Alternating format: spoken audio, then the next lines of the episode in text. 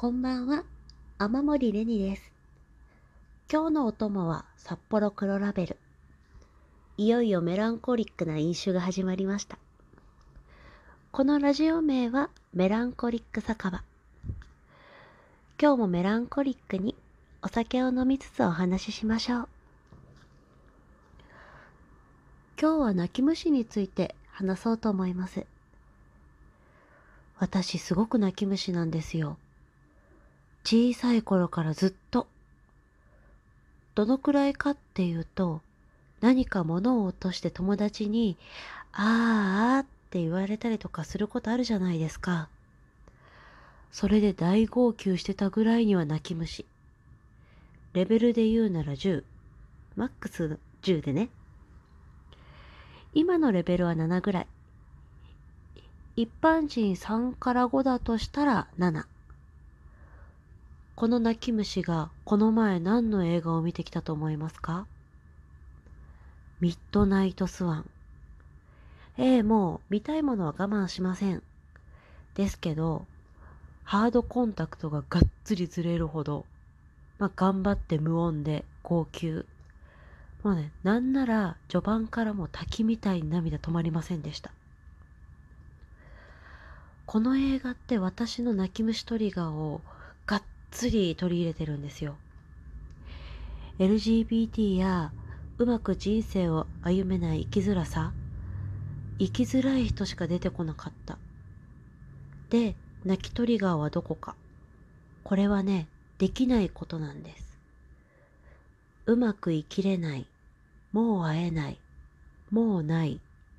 何をしてもダメ。こういうようなできないに触れるとどうしようもなさで涙が出ちゃうんです。自分の期待や望みからかけ離れたできない、その事実を受け入れるために泣いちゃう。できないから悲しいっていうよりも、その刹那の切なさ、友人が帰って家に一人残った時、徐々に一人の時間に戻りませんか？そういう何とも言えない切なさのインパクトに耐えきるための涙。これがレベル7たるゆえんですね。悲しいだけなら悲しいとこから離れればもうそれで終わりなんですよ。ただ、悲しさを受け入れて次に進むために泣くしかできない。例えば笑ったりとか怒ったりとか何か趣味に没頭するとか、よく言うじゃないですか。体を動かすとスッキリするとか。そういうの全く私になくて、泣くしか選択肢にない。基本一人で泣いてデトックスしてるんですけど、インパクトに耐えきれない時はもう静かにボロッボロ泣いてます。もう電車の中で悲しい話とか見たりとかすると、今マスクがあるからそんな目立たないですけど、ボロボロって。慌てて洋服でこうされたりとかして。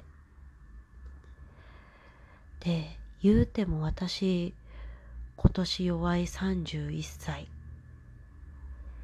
泣いてたら泣けば済むと思ってって言われるしそもそも痛々しい。なので解決方法を探しました。インターネットって便利だね。その中で一番効果がなかったものを紹介します。これ、効果なかったですからね。上を向く。これをしても涙は溢れることだけお伝えして、本日は終わりにしたいと思います。それでは、おやすみなさい。